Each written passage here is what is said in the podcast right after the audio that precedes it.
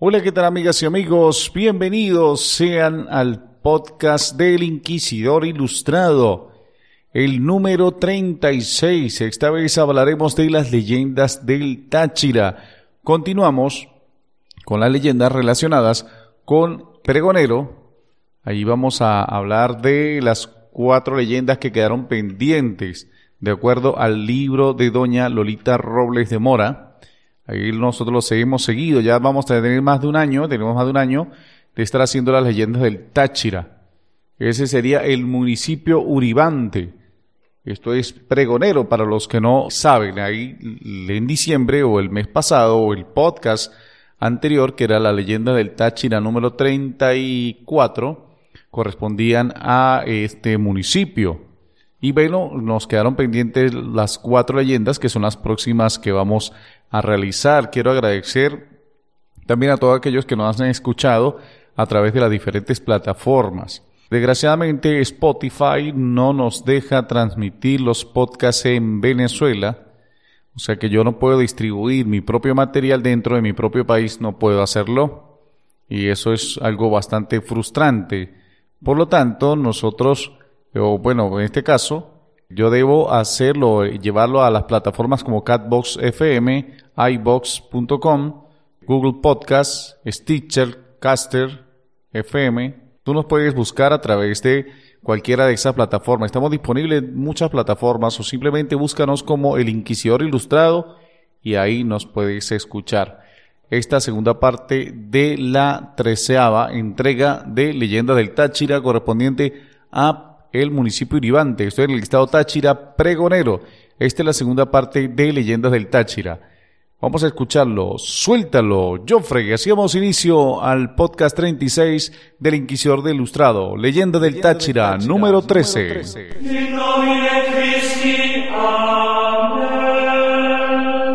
Plácido Gutiérrez presenta El Inquisidor Ilustrado, espacio realizado con el fin de divagar acerca de misterios, mitos, leyendas, hechos insólitos y mucho más.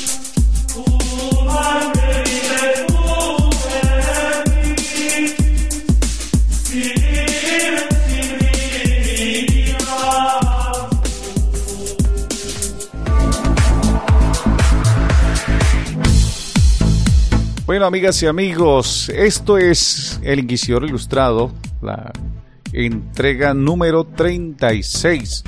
Para ustedes les tenemos esto acá que se denomina, según el libro de Lolita Robles de Mora, los, estos los siguientes leyendas, que sería El hombre de los potreros, La quebrada, la escalera, El puente la urbina, Manauria, el encantado. Estas son las cuatro leyendas para completar lo que es el municipio Uribante, mejor conocido como Pregonero, acá mismo en el estado Táchira, en Venezuela. Vamos a empezar con, de una vez con la primera leyenda.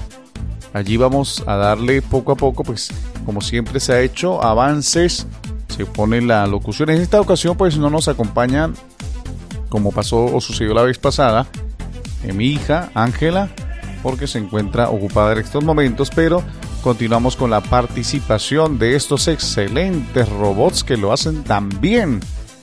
Empezamos con esta leyenda que se llama El hombre del potrero. Allí lo tenemos de acuerdo, el hombre de los potreros, de acuerdo al, como dice el libro de Lolita Robles de Mora, eh, Leyendas del Táchira. Escuchemos el relato, suéltalo.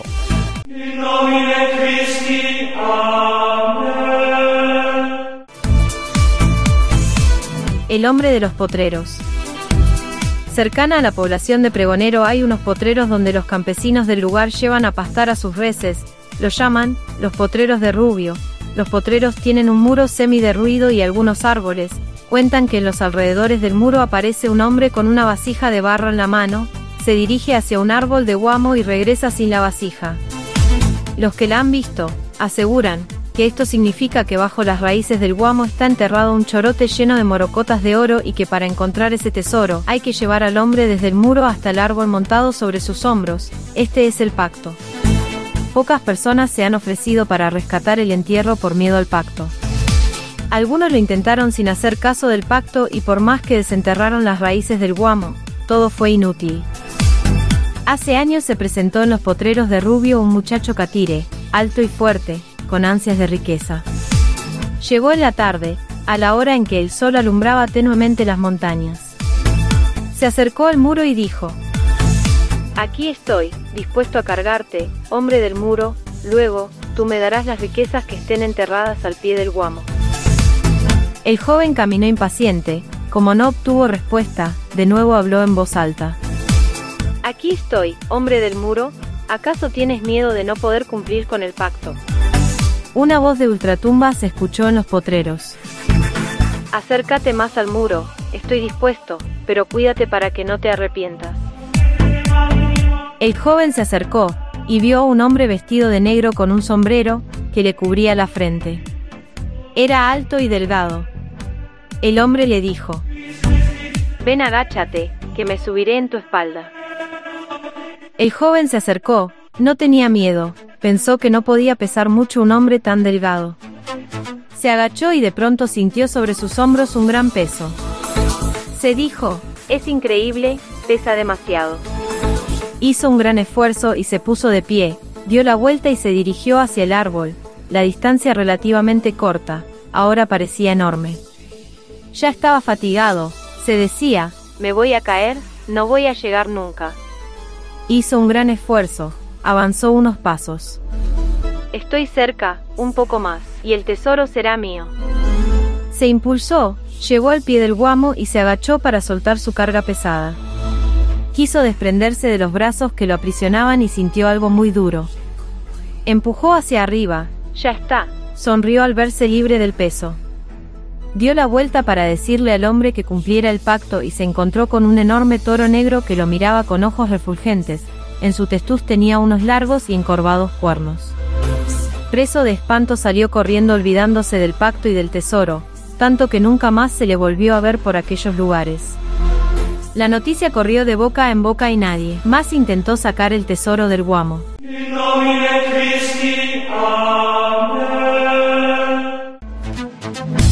Estamos escuchando ese la trama del hombre del potrero, los potreros de Rubio, dicen que en un guamo existe un tesoro, sobre todo porque las personas lo han visto con la vasija de barro que se dirige hacia el guamo y nadie más pues sabe qué es lo que sucede allí.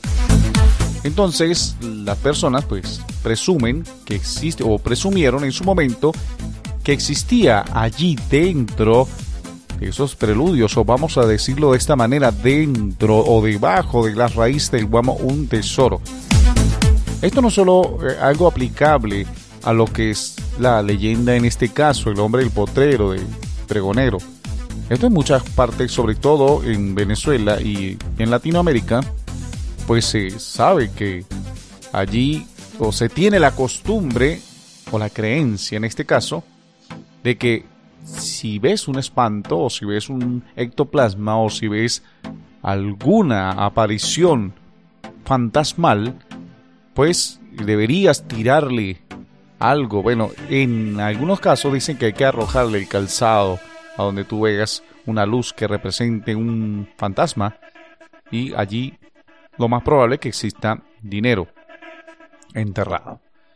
Esto sucede porque anteriormente pues hay excavaciones que fortuitamente consiguen lo que nosotros se conocen como las morocotas de oro o vasijas de barro llenas de monedas de oro.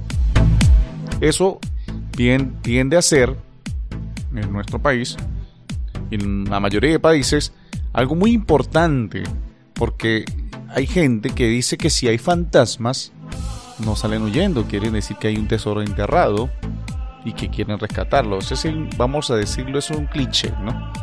Acá. En este caso, pues se habla que un joven, pues a lo mejor venía con ese cliché.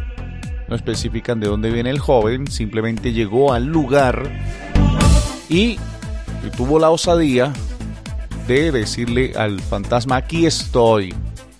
Y por favor, o no, por favor no, porque ni siquiera utilizó esa palabra, dijo, aquí estoy y quiero que llevarte hasta el guamo.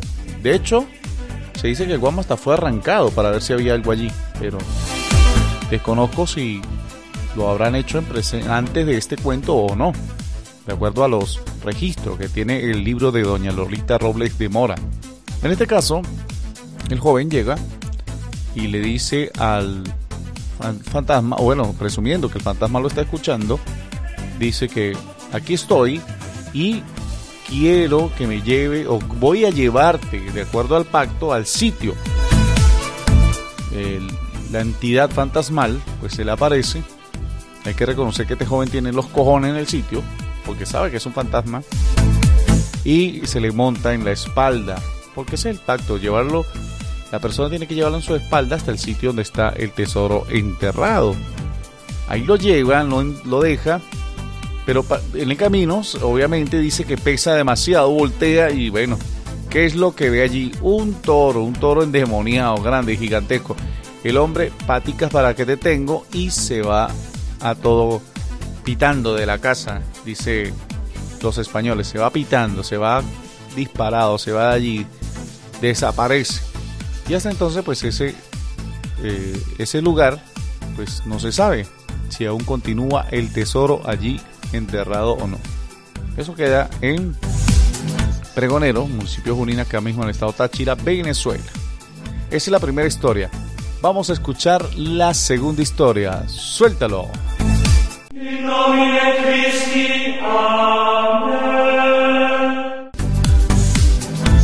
La quebrada la escalera. Muy cerca de Pregonero de desliza la quebrada La Escalera. Sus aguas limpias y frescas bajan de la montaña para verterse en el río Uribante. Sus márgenes están cubiertas de vegetación variada, helechos, arbustos, parásitas, guamos, cedros y caobos. Las aguas bajaban juguetonas entre piedras. En numerosos lugares las rocas están cortadas en lajas formando escaleras. Estas escaleras naturales de piedra blanquecina sirven de cauce a la quebrada donde el agua salta alegremente formando pequeñas cascadas y otras veces numerosos pozos cristalinos. Un grupo de scouts decidió pasar el día en este hermoso paraje. Descansan en la orilla, beben agua, toman fotografías y juegan echando piedritas al pozo cercano y salpicando a sus amigos. Siguen el curso de la quebrada siempre en ascenso. Treparon por el cerro hasta llegar a una abertura que tapaba una gran piedra. Escalaron la piedra llena de musgo y helechos y se deslizaron dentro de la cueva. Era un recinto pequeño de rocas con algunas estalactitas. El suelo arenoso y las paredes húmedas. Al prender las linternas y enfocar la bóveda natural salieron volando espantados centenares de murciélagos, que con sus chillidos llenaron la cueva. Inspeccionaron. Tocaron con las piquetas las paredes buscando un pasadizo y después de un rato en la semi-penumbra, salieron al exterior deslizándose otra vez por la enorme piedra que cubría la entrada. Ya afuera se sentaron en la hierba para conversar. El guía hizo señas de que se callaran y se dirigió al grupo. Esta cueva se llama igual que la quebrada. Le dicen la cueva de la quebrada la escalera. En un tiempo su longitud era enorme y tenía grandes dimensiones. Cuentan que los uribantes traficaban con la sal que traían los españoles y la cambiaban por prendas de oro elaboradas por los indígenas de Mérida. El camino directo era esta caverna que salía a la de Benito, en Guaraque, estado Mérida. La cueva era la vía más rápida para llegar allá. Por muchos años tuvieron este intercambio hasta que los indios uribantes se retiraron del lugar. Dicen que dejaron la cueva encantada y que todo aquel que penetre hasta sus profundidades perecerá. Antes de retirarse colocaron esta gran piedra para proteger la cueva. Posiblemente con los movimientos sísmicos se hayan tapiado sus galerías, como ya han visto ahora es un pequeño y húmedo recinto habitado por murciélagos. Uno de los muchachos preguntó. ¿No sería posible descubrir el pasadizo que conduce a la cueva de Benito? Es muy difícil, puede estar a continuación de las paredes rocosas o bajo el piso de arena, llevaría mucho tiempo descubrirlo y necesitaríamos material y herramientas adecuados. Otro joven preguntó. ¿Y si fuéramos a Guaraque y penetráramos por la cueva de Benito? Más difícil aún, primero por la distancia y luego porque esa cueva posee muchas galerías profundas. Es penetrar en un laberinto, con posibilidades de perderse, y también al final de dichas galerías falta el oxígeno y se dificulta la respiración. Un tercero preguntó. ¿La cueva de Benito tiene la misma maldición de los indios? Sí, precisamente porque se comunicaba de lado a lado, pesa el encanto de los uribantes. El que entra a estas cuevas no sale vivo.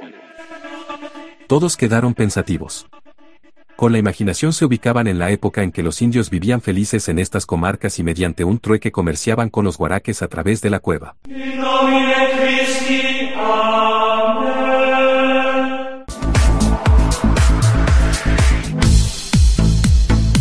La historia de la cueva de la quebrada la escalera es básica. Simplemente son unos jóvenes que llegan a pasar unas tardes increíbles, a jugar con el agua, a explorar la caverna hasta un punto donde no pueden explorar más. Y el guía les dice luego de que salen que esa cueva comunicaba Pregonero con eh, la población de Pregonero con la población de Guaraque en Mérida. Pregonero se encuentra en el límite del estado Táchira, justo con eh, el estado Mérida. Allí está a un pasito, queda prácticamente Mérida. Y la cueva de Guaraque, que queda en estado Mérida, que es la que según la historia, conecta eh, esa quebrada con la de Guaraque, con la cueva de Guaraque, tiene una distancia en línea recta, de acuerdo a la medición de Google Maps, tiene una medición de 15 kilómetros en línea recta. Imagínense la proeza, esa cueva tiene que ser de origen prehistórico, obviamente, a lo mejor algún río subterráneo pasaba por allí, desde Mérida, que es un poco más alto, hasta allí, hasta la quebrada, y de repente con el tiempo se fue secando y los indios aprovecharon esa, e, esa cueva para eh, hacer su travesía hasta Guaraque, en Mérida. Y al parecer pues solamente los indios conocían eso. De hecho, dicen que pusieron una piedra para que esto quedara sellado de manera permanente. Me imagino que era para ocultarlo de los mismos eh, españoles o los mismos conquistadores de esa época.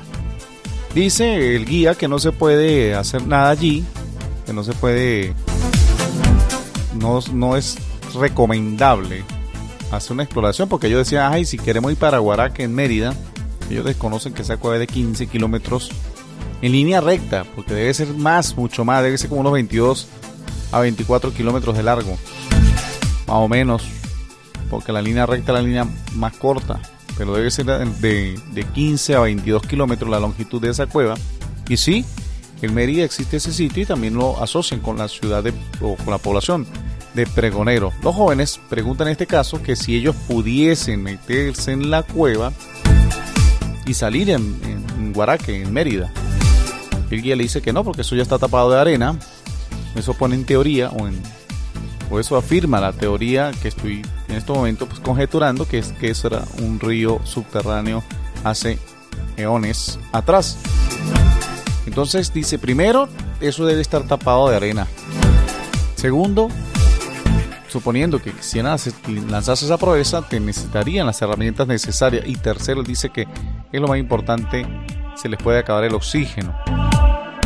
Aunque eso suena, eh, le creo más la excusa de la arena que lo del oxígeno porque la arena son bancos de arena que se tapan, eso con el tiempo pues se va derrumbando la cueva y se va quedando bloqueada, pero el oxígeno no lo no entiendo porque si los indios en ese entonces con la tecnología cero simplemente se tiraban por esa cueva y hacían el viaje de más de 15 kilómetros hasta Guaraque. Ustedes se imaginan 15 kilómetros, es como decir sin, unos 20 minutos en carro. Así de, lo, de larga es esa cueva, larguísima. Es la segunda cueva más larga de Venezuela después de la cueva del Guácharo. Bueno, y entonces dice que no, que eso simplemente el guía le dice que no, que no hagan eso, que eso era para simplemente traficar. Eh, eh, los indios lo utilizaban para traficar eh, sal. Y bueno, ya eso quedó simplemente en el recuerdo, ya nadie se mete más allí. Y bueno, eso simplemente quedó en el, en el acervo cultural, tanto de, de Pregonero, acá por el estado Táchira, como de Guaraque en Mérida. Y bueno, esa es la historia de la cueva de, de la quebrada la laja, las lajas. Vamos con la siguiente historia, suéltalo.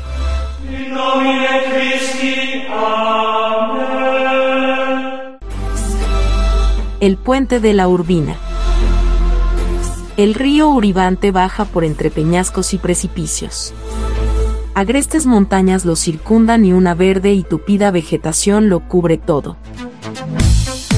Sus aguas frías y cristalinas bajan cantarinas de la montaña hasta llegar al llano. Estas aguas rápidas pasan cerca de la Florida por debajo de un puente encantado.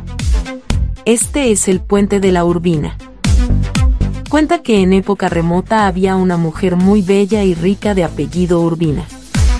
Al quedar viuda su fama se extendió por la comarca. Dicen que sus atributos femeninos llamaban la atención y cautivaban a los hombres. Era tan rica que cuando viajaba no pagaba posada sino que compraba el local donde iba a pernoctar. Viajaba constantemente y siempre adquiría su alojamiento, aunque fuera solo por unas horas. Se la conocía desde la Florida a Pregonero, y desde allí hasta el llano.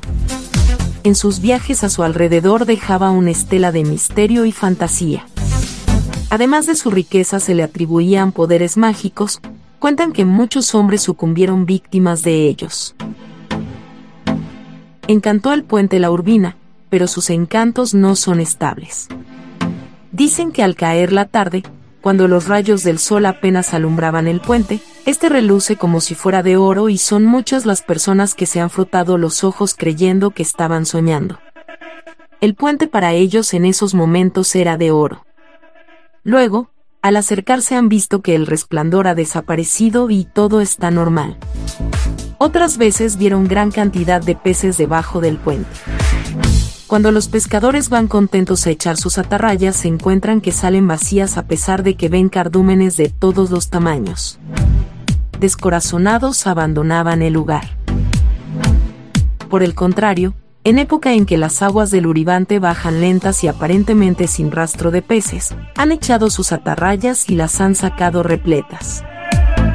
Dicen que muchas personas que van para la Florida, al llegar al puente La Urbina, encuentran que éste ha desaparecido y tienen que atravesar el río de aguas tumultuosas. A otra gente le ha ocurrido lo contrario, pasan el puente y al mirar hacia atrás no lo encuentran, no se explican cómo ellos lo pasaron si ha desaparecido. Comentan los habitantes de la Florida que la poderosa Urbina antes de marcharse para otra región dejó encantado el puente, por eso se respira una atmósfera de misterio a su alrededor. Dejó dicho antes de partir que solo le quitaría el encanto del puente cuando un sacerdote nativo de la Florida y de apellido Urbina bendijese y rociara el puente con agua bendita. Esto aún no se ha realizado y allí continúa el puente de la Urbina, con sus encantos, ante un paisaje agreste y cautivador.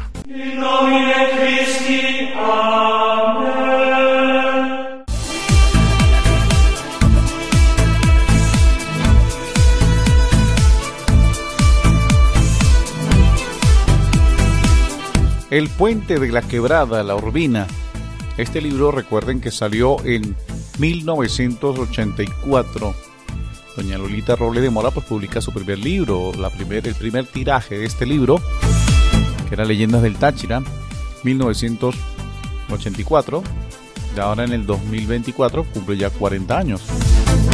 Bueno, en fin. Cuando ella de, hace la descripción del libro que queda en el puente de la Urbina, o, la descripción del puente de la Urbina, lo escribe de una manera tan fantástica, tan misteriosa. Qué triste que para la fecha, estamos este podcast del 2023, pero en la fecha del año pasado, 2022, hay un titular de periódico que dice otro puente a punto de desplomarse en la zona norte del estado Táchira. Escuchen el, un fragmento, ¿sí? Dice que una de las partes del muro cayó al río. Solo un muro está teniendo el puente. Al seguir lloviendo esto va a empeorar y en cualquier momento va a colapsar. Somos una zona productora, producimos caña de azúcar, eso lo dice uno de los productores aquí. El puente de la Urbina da lástima como está, que puede haber sido tan representado tan majestuosamente y tan hermosamente por esa eh, artista escritora como lo es doña Lolita Robles Mora, lo expresa tan magistralmente que da tristeza ver ese puente en la actualidad. De la historia pues no, no hace mucho resumen, pues la historia era una hermosa mujer de muchas, eh, de muchas riquezas y que compraba, sobre todo la gente decía que ella compraba donde se quedaba.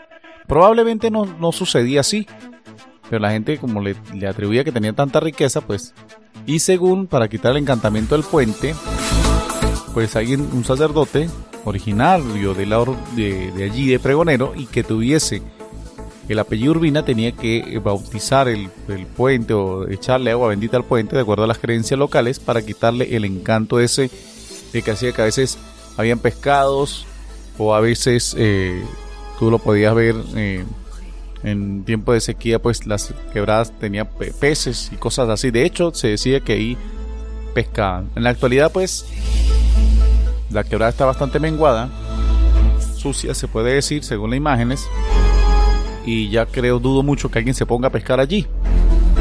No creo que allí se efectúe una actividad de pesca. Es una, una ruta bastante transitada y bueno, se ve triste eso, la, la, puente sobre la quebrada la, Urbina. O el puente la Urbina. Y bueno, está a punto de desplomarse. Un puente que prácticamente representa a Pregonero. Entonces, de tristeza que esto esté sucediendo ante la vista de las autoridades. Y bueno, no puedo decir más. Es deplorable el, estado en que se, de abandono que se encuentra este puente. Vamos entonces ahora con el cuarto y última historia de Leyendas del Táchira. En este caso eh, es la leyenda, ya con esto finalizamos, Pregonero. Pregonero eran dos partes las tres primeras historias que fueron narradas por mi hija Ángela Gutiérrez y estas últimas cuatro, con eso cerramos Pregonero. Vamos a escuchar la leyenda de Manauria. increíble, vamos a escucharla. Suéltalo.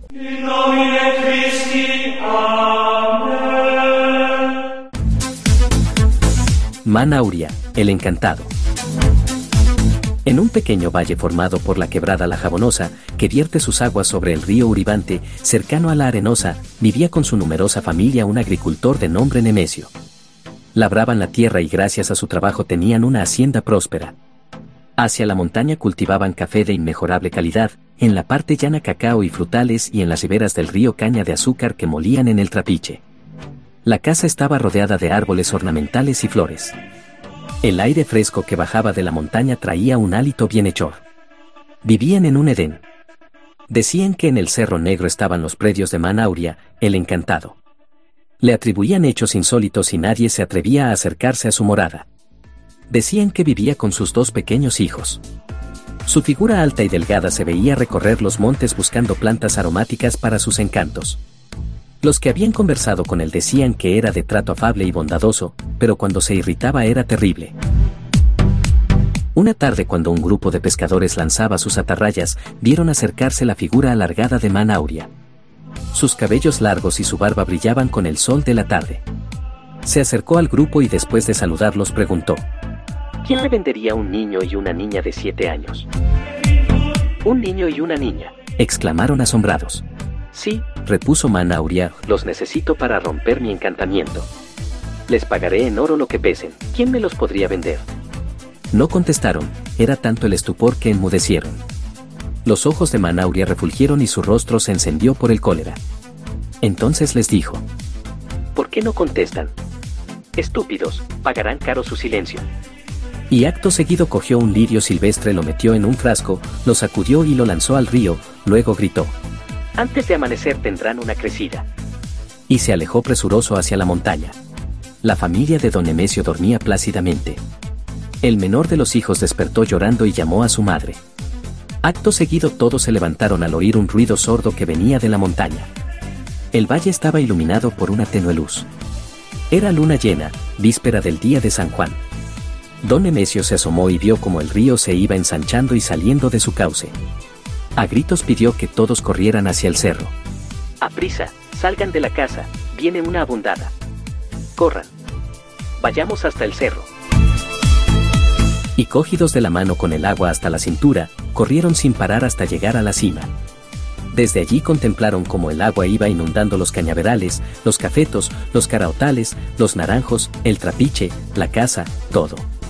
Con inmensa tristeza vieron cómo las aguas turbulentas arrasaban y destruían la hacienda.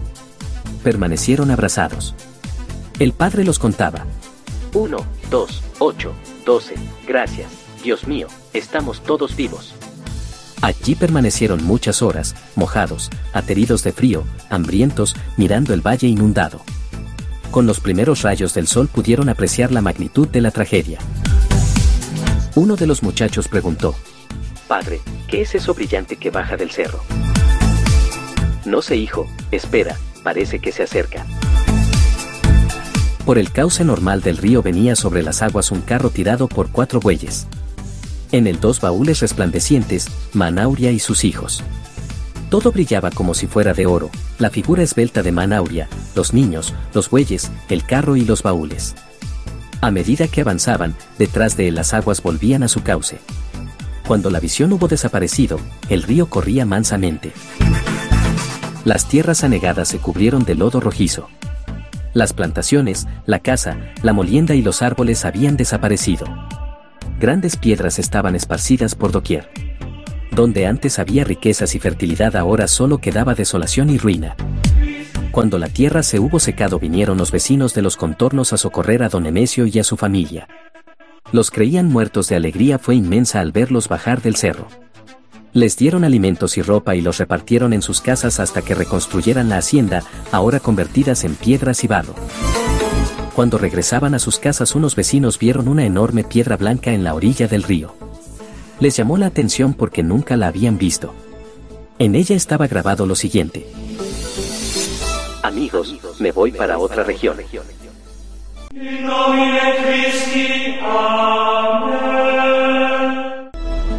Manauria el Encantado parece el título de una película.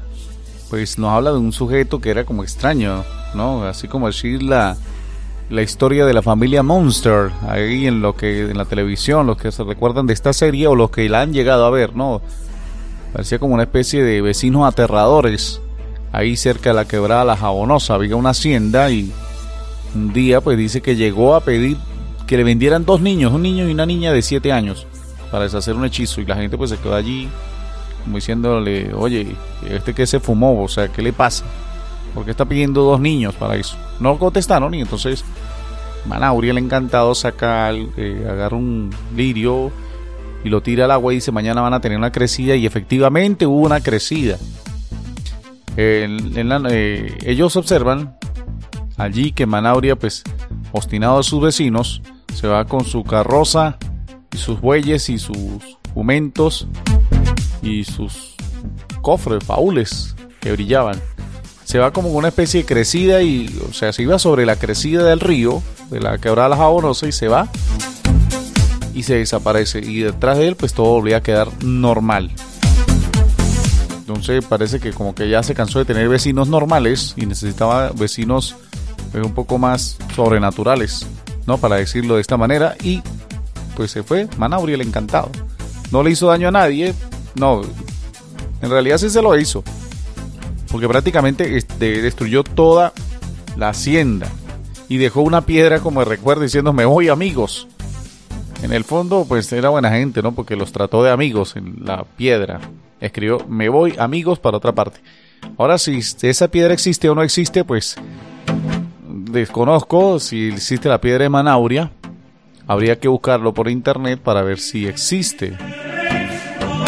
Manauria en este caso pues se describe como una persona eh, alta que siempre vestía de negro, de cabellos y barbas. No especifica, dice que alumbraba o relumbreaba allí cuando le pegaba el sol. Puede ser que haya sido de pelo y barba blanca. Entonces destruyó esta comarca, esta hacienda.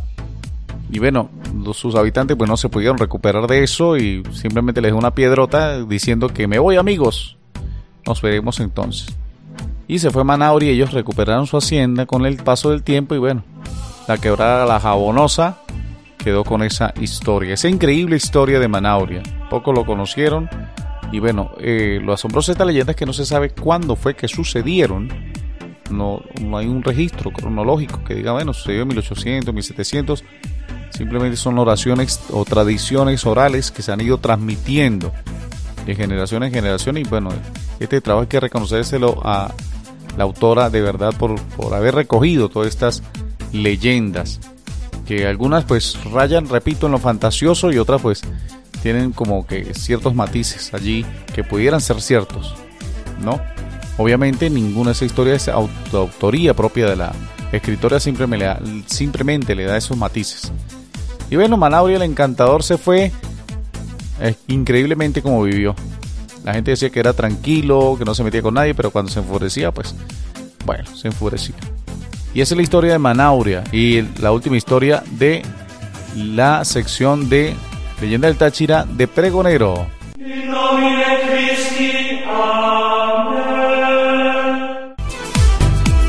Bueno, mis amigos, y hasta aquí llegamos con el podcast número 36 de Leyenda del Táchira en su treceava entrega. Ya tenemos más de un año haciendo esto por eh, consejo de uno de mis sobrinos, Cristian, que dijo que sería bueno llevar las leyendas del Táchira al formato de los podcasts, respetando obviamente la autoría de la escritora doña Lolita Robles de Mora, como siempre se ha hecho desde un principio Siempre hemos hecho mención al libro y a su autora, el año, la divulgación, todo eso. Bueno, mis amigos, muchísimas gracias por la atención dispensada hasta este momento, hasta este punto del podcast. Recuerda que nos puedes buscar en las diferentes plataformas donde quieras escuchar podcast y también pues puede visitar la página de Radio City 2022.blogspot.com donde salen los programas radiales que yo hago varias veces a la semana. Bueno, mis amigos, muchísimas gracias por su amable eh, atención y será entonces hasta la próxima oportunidad. Chao y que Dios los bendiga. Les habló Plácido Gutiérrez y esto fue El Inquisidor Ilustrado.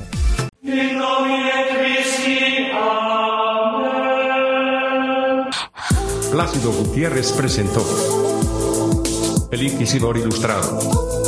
Gracias a todos por su amable atención.